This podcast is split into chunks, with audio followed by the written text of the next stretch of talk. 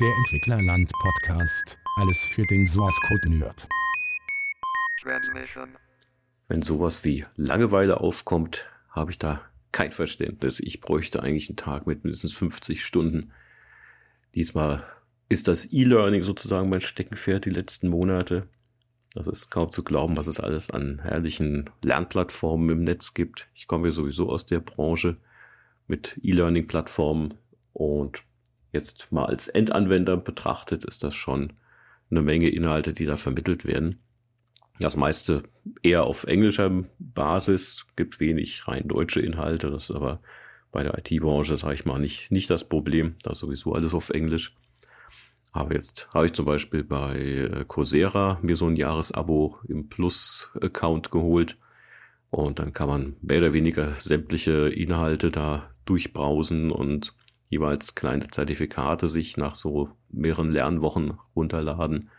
Das ist schon mal ganz spannend. Manche Kurse setzen sich aus mehreren äh, Trainings dann zusammen, dass man so drei bis fünf äh, einzelne Zertifikate zusammenlädt und die dann nochmal ein Gesamtzertifikat bekommt.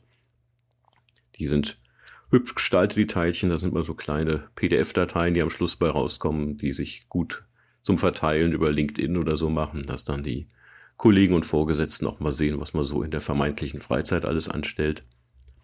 Und die Inhalte sind vom Niveau her schon durchaus sehr unterschiedlich. Ich hatte jetzt mal so einen äh, Kryptografiekurs von der Stanford-Universität besucht, wo auch der Lernaufwand so schätzungsweise sieben Wochen laut Anbieter war.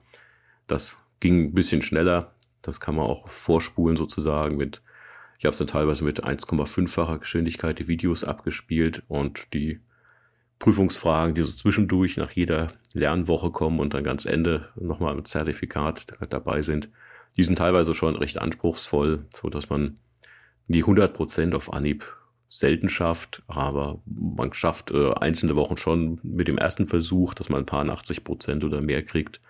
Ansonsten hatten wir auch mal bis zu drei Versuche frei.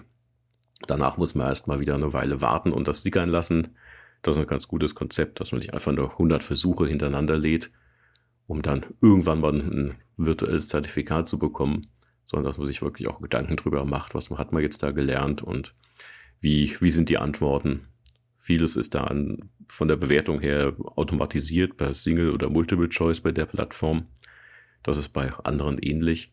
Was es hier auch nochmal gibt, sind äh, echte Übungsaufgaben, die man alleine oder im Team dann machen muss.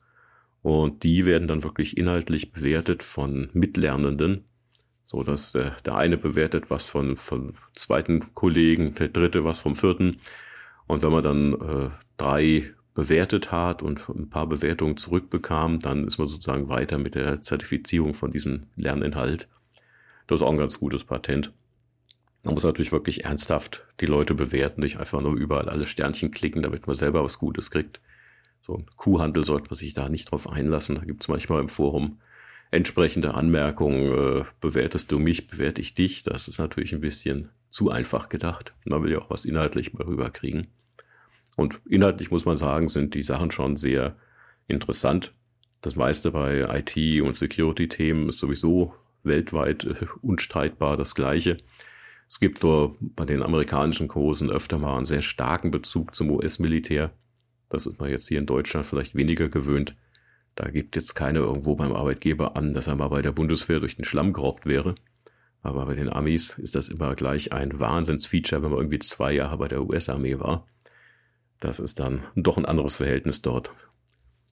Und die äh, Lerninhalte, wenn sie dann zu sehr auf amerikanische Standards abzielen, sind zwar interessant, aber nicht unbedingt wichtig für den deutschen Markt oder europäischen Markt. Aber es ist trotzdem gut zu wissen, was, was haben die Amerikaner so an Standards und Normen, irgendwelche NIST-Sachen und sonst was.